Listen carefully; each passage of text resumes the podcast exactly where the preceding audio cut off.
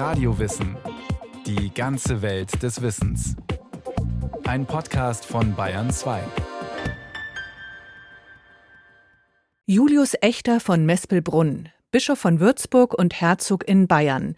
Der ist bis heute, mehr als 400 Jahre nach seinem Tod, höchst umstritten. War er Würzburgs bedeutendster Fürstbischof oder ein mitleidloser Verfolger der Protestanten und Hexenverbrenner? Er war jahrzehntelang an der Macht, in einer Zeit, als sich Katholiken und Protestanten unversöhnlich gegenüberstanden. Mainfranken, das Land um Würzburg zwischen Spessart und Rhön, ist katholisch, durchdrungen und kulturell geprägt von einem Glauben, der auch noch heute selbstverständlich gelebt wird. Kirchen, Kapellen, Statuen und Wegekreuze in den Weinbergen zeigen an, hier ist man katholisch. Doch das war nicht immer so. Julius Echter von Mespelbrunn hat als Fürstbischof von Würzburg an der Wende zum 17. Jahrhundert sein Land erst zum alten Glauben zurückgeführt. Was heute so scheint, als wäre es nie anders gewesen, ist in Wahrheit das Ergebnis einer mit Härte, Durchsetzungskraft und Ausdauer verfolgten Politik der Rekatholisierung. Als Julius Echter 1573 mit erst 28 Jahren zum Fürstbischof von Würzburg und Herzog in Franken, so sein offizieller Titel, gewählt wird, hat er eine rasante Karriere hinter sich. 1545 als zweites von neun Kindern des Mainzer Amtmanns Peter Echter und seiner Frau Gertraud auf Schloss Mespelbrunn im Spessart geboren, wird er schon früh für eine geistliche Laufbahn vorgesehen. Die Familie steht seit Generationen in Diensten des Mainzer Erzbischofs und ist katholisch geblieben. Als Julius neun Jahre alt ist, verschafft ihm der Vater eine Präbende, also die mit Einkünften verbundene Aufnahme im Kollegiatstift St. Peter und Alexander in Aschaffenburg. Noch im selben Jahr wird er auch ins Würzburger Domkapitel als Domizellar aufgenommen. Mit 13 Jahren wird er auch noch ins Mainzer Domkapitel aufgenommen. Damit sind die materiellen Grundlagen für seine weitere Ausbildung gesichert. Gemeinsam mit seinem ein Jahr älteren Bruder besucht er zunächst das Jesuitengymnasium in Köln. Dann wechselt er an die Universität Löwen.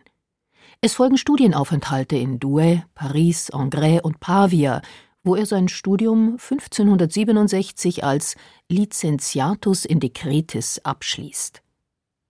Professor Wolfgang Weiß, Kirchenhistoriker an der Universität Würzburg und einer der besten Kenner von Leben und Wirken Julius Echters, sieht in dessen Studien das Planvolle. Julius Echter hatte den normalen Ausbildungsweg zuerst in der philosophischen Fakultät mit den freien Künsten und die höheren Studien, die er dann begann, waren in erster Linie die juristischen Studien und zwar beider Rechte, also Kirchenrecht und weltliches Recht und für einen jungen Adeligen war das das adäquate Studium, auch für einen jungen Adeligen, der sich auf den geistlichen Beruf vorbereitet hat, weil natürlich in erster Linie dann auch mit den Domkapitularen weltliche Aufgaben verbunden waren und mit einem Fürstbischof sowieso, weil immer die Fürstenaufgabe die Priorität besaß gegenüber dem geistlichen Amt, das er mit Sicherheit auch in allem Ernst betrieben hat. Julius Echter verbringt einige Monate in Rom und reist dann nach Wien, an den Hof Kaiser Maximilians II. Es liegt nahe, dass er diese Aufenthalte intensiv dazu nutzt, Bekanntschaften zu machen und Einblicke in die Zusammensetzung und Organisation des päpstlichen und kaiserlichen Hofes zu gewinnen. Professor Weiß vermutet auch hinter dem Eintritt des 24-jährigen Julius Echter in das Würzburger Domkapitel ein strategisches Kalkül. Der Domdekansposten war immer ein wichtiges Trittbrett, kann man sagen, für eine mögliche Bischofswahl. Und das Problem war sicher auch, dass es zu wenig profilierte katholische Kandidaten gab und somit echter sehr schnell gegenüber den anderen in einen gewissen Vorteil kam. Als der Fürstbischof Friedrich von Wirsberg stirbt, läuft die Suche nach einem geeigneten Kandidaten eindeutig auf den gerade erst 28-jährigen Julius Echter hinaus. Das Hochstift Würzburg ist eine Wahlmonarchie und das Domkapitel allein entscheidet, wer im Amte nachfolgt.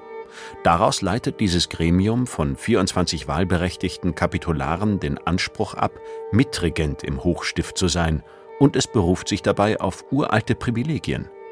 Jeder muss schwören, im Fall seiner Wahl die Kapitulation und damit das Recht des Kapitels, Mitregent im Hochstift zu sein, zu unterzeichnen.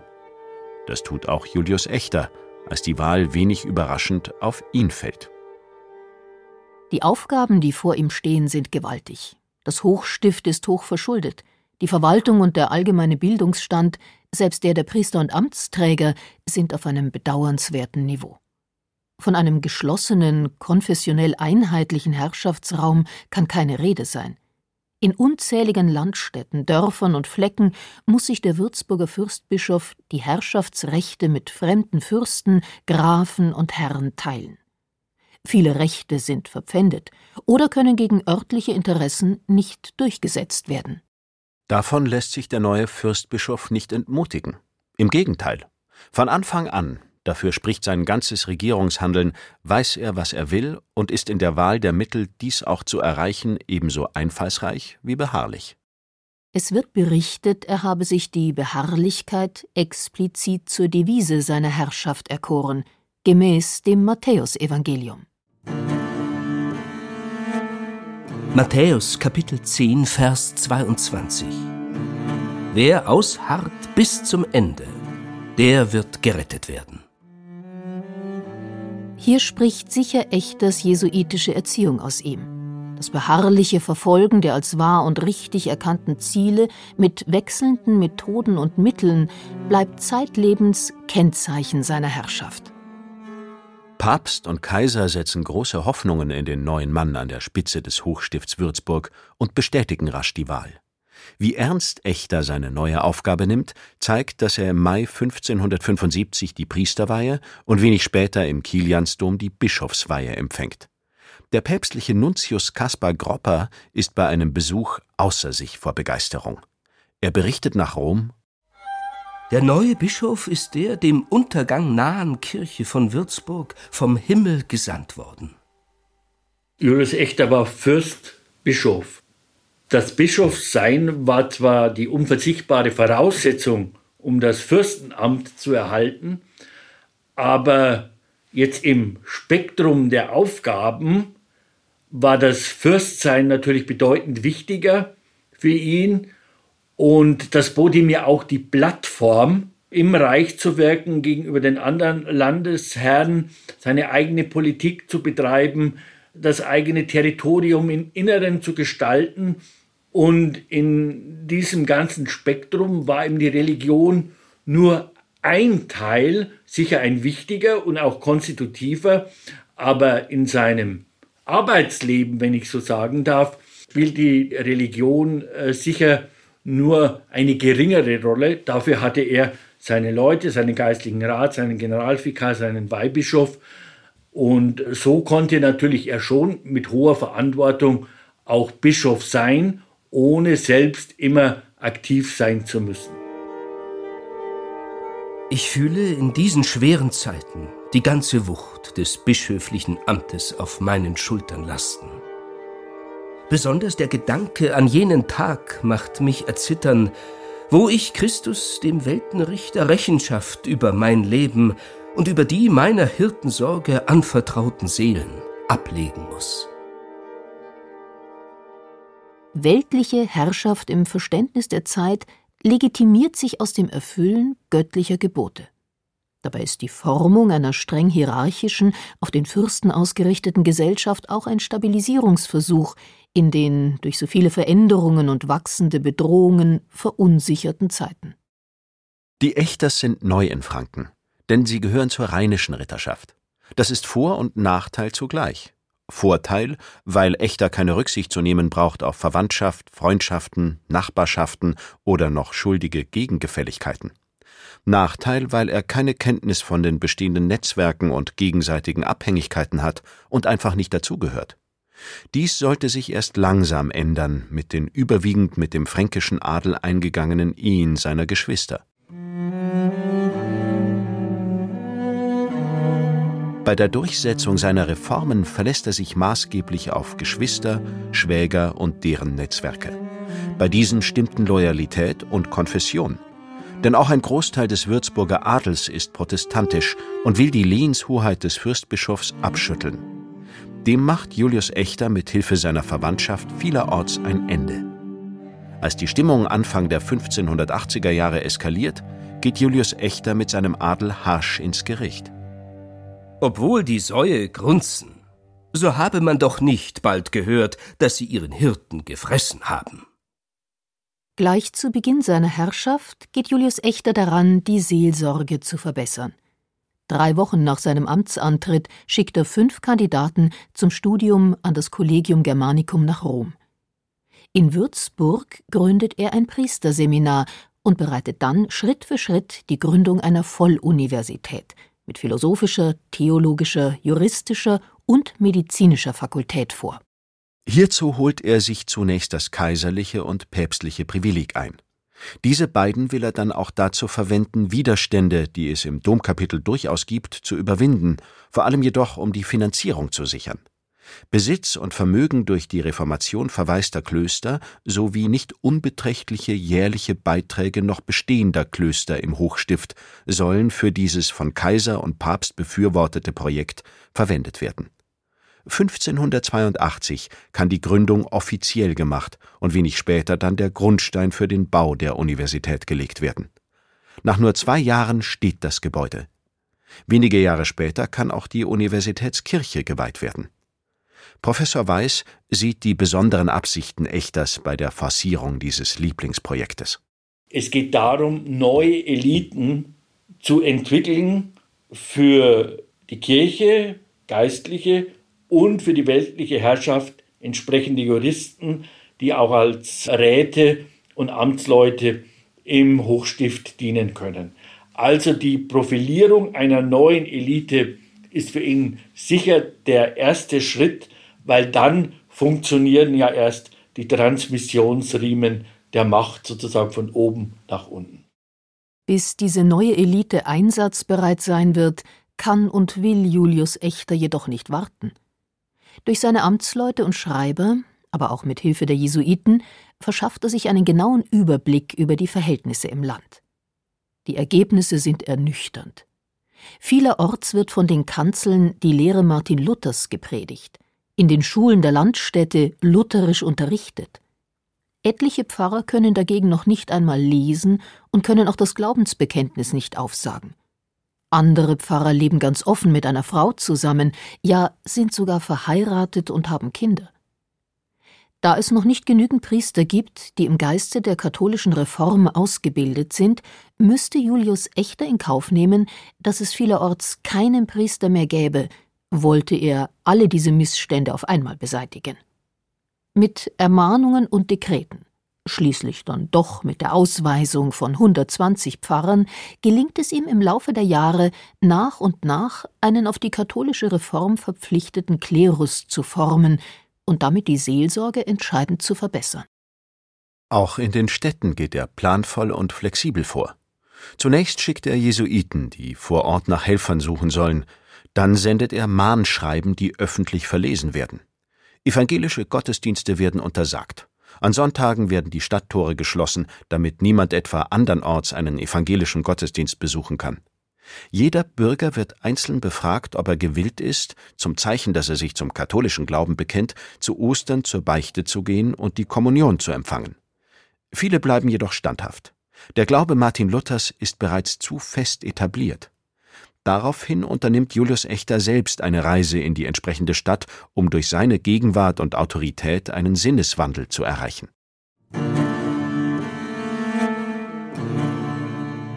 In Münnerstadt kommt es bei einem solchen Besuch zum Eklat. Zunächst der Rat, dann 400 Bürger bitten den Fürstbischof, bei ihrem Glauben bleiben zu dürfen. Die Frauen der Stadt rufen den schon zur Abreise bereiten Ächter als Klageweiber verhüllt flehentlich ebenfalls darum an. Ächter bleibt jedoch unbeweglich. Danach wenden sich die Münnerstädter an benachbarte protestantische Fürsten und Herren um Schutz und Hilfe. Dies spielt Julius Echter aber nur die Trumpfkarte in die Hände, mit der er ihren Widerstand brechen kann. Sie hätten Hochverrat begangen, indem sie gegen ihren Landesherrn fremde Herren zu Hilfe holen wollten. Der Kaiser verbietet jedes Eingreifen und Julius Echter kann sich auf ganzer Linie durchsetzen. 80 Familien, nahezu ein Fünftel der Bevölkerung, müssen die Stadt und das Hochstift verlassen. Insgesamt rund 600 Familien mussten im Laufe der 1580er Jahre auswandern. In Würzburg selbst waren es 60 Familien, darunter viele Wohlhabende, was sich auf das Wirtschaftsleben der Stadt spürbar auswirken musste. Julius Echter weiß, dass er mit Verboten allein seine Untertanen nicht zum alten Glauben zurückführen kann. Mit Wallfahrten, Prozessionen, feierlich zu begehenden Marien- und Heiligenfesten, mit der Gründung von Bruderschaften, mit frommen Theaterstücken und Kirchenliedern in eingängigen Melodien will er vor allem das Gemüt der Menschen erreichen und das Gemeinschaftsgefühl stärken. Julius Echter bringt auch die Kiliani-Tradition wieder ins Bewusstsein äh, der Gläubigen des Hochstifts und er selbst versteht sich ja als zweiter Kilian, der wieder das Christentum im katholischen Sinne in das Land bringt, indem er auch zum Beispiel auch wieder viele Kilian-Statuen errichten lässt und sogar welche, in denen er selber dargestellt ist, Kilian-Statuen mit dem Antlitz Julius Echters. In den Städten versucht sich noch lange manch einer vor den katholischen Pflichten zu drücken und schiebt dringende Geschäfte vor. So gibt es vor allem in größeren Städten auch Orte, an denen man jemanden finden kann, der für einen, gegen eine gewisse Summe, den Gang zur Beichte übernimmt und den dafür erhaltenen Beichtzettel zurückbringt, damit man vorweisen kann, dass man seine Pflicht erfüllt hat. Julius Echter hat immer behauptet, er habe 100.000 seiner Untertanen in den Schoß der Kirche zurückgeführt. Realistisch ist eher weniger als die Hälfte dieser Zahl. Er lässt im Laufe seiner langen Regierung über 300 Kirchen renovieren und nach einheitlichem Muster neu gestalten. Charakteristisch sind die spitzen Echtertürme, die jedem zeigen sollten, er ist im Würzburgischen und damit in katholischen Landen. Auch das soll das Gemeinschaftsgefühl stärken. Julius Echter macht auch die Armen- und Krankenfürsorge zur staatlichen Aufgabe. Auch dieses ein schwer abzulehnendes Vorhaben, wenn er auch hierfür eigenmächtig das Vermögen aufgelassener oder nicht mehr lebensfähiger Klöster umwidmet. Bis 1580 entsteht auf dem Gelände des Friedhofs der aus Würzburg vertriebenen Juden ein Spitalbau von gewaltigen Dimensionen. Der Protest der Juden bleibt ohne jede Reaktion. Im sogenannten Juliusspital sollen unverschuldet Arme, Kranke, Waisen und Pilger ohne Unterschied Aufnahme finden, wenn sie nur katholisch sind. Ein Großprojekt, das selbst Gegnern der Politik Julius Echters Respekt abnötigt. Ein schwerer Makel der Regierung Julius Echter bleiben die Hexenverfolgungen, besonders in den beiden letzten Jahren seiner Regierung. Privatdozent Dr. Andreas Flurschütz da Cruz von der Universität Bamberg hat sich eingehend mit den Hexenprozessen Echters beschäftigt, der von der Allgegenwart des Teufels überzeugt war. Die Hexenverfolgungen waren aus meiner Sicht kein Baustein seines Regierungsprogramms. Dafür nehmen sie zeitlich gesehen einen viel zu geringen Abschnitt in seiner Herrschaft ein. Die Bevölkerung des Hochstifts hat es in Würzburg vielmehr von ihrem Landesherrn erwartet, dass er den Hexereibezichtigungen nachgeht, dass er die ernst nimmt und dass er entsprechende Prozesse in Gang setzt. Weil die Menschen des 17. Jahrhunderts davon ausgegangen sind, dass ihnen sonst noch weitere Strafen Gottes drohen, wenn das Hexenlaster nicht ausgerottet würde. In den frühen Morgenstunden des 13. September 1617 stirbt Julius Echter in seinem 73. Lebens- und 44. Regierungsjahr. Er hatte sich bei einem Festmahl, so wird behauptet, an einer verdorbenen Melone vergiftet. Er wird einbalsamiert und aufgebahrt. Am 2. Oktober wird er unter großer Anteilnahme der Bevölkerung in den Dom gebracht und dort beigesetzt. Sein Herz jedoch findet seine letzte Ruhestätte, wie er es verfügt hatte, in der Neubaukirche der Universität. Getreu dem Spruch des Matthäusevangeliums Woran dein Schatz ist, da ist dein Herz. Wenig später fand eine Schmähschrift, vor allem in protestantischen Gebieten Frankens, weite Verbreitung, in der sich Hohn und Spott über den Toten ergießen. Gelobt seist du, Jesu Christ, dass Bischof Julius gestorben ist. An einer Melone, das ist wahr. Des freuet sich des Adels Schar. Des Geizes einzig Kind, jetzo man in der Grube findt. In unser armes Hab und Gut verkleidet sich das echtrisch Blut. Den der fränkisch Kreis nie beschloss, der liegt jetzt in der Höllenschoß. Solch einen Hass muss man sich aber auch erst einmal verdienen. Hier spricht ein persönlich betroffener, offenbar protestantischer Adliger in der von den konfessionellen Gegensätzen aufgeladenen Atmosphäre am Vorabend des Dreißigjährigen Krieges. Differenzierter fällt da die Beurteilung Echters durch die heutige Wissenschaft aus. Dr. Flurschütz da Cruz An den Maßstäben seiner Zeit gemessen war Julius Echter mit Sicherheit ein sehr erfolgreicher und so denke ich auch sehr beliebter Herrscher seines Landes, den seine Untertanen 1617 nach seinem Tod betrauert haben. Julius Echter hat sich nicht nur Freunde gemacht in seiner Regierungszeit. Stichworte wie Protestanten, vertriebene Protestanten und Juden mögen hier genügen.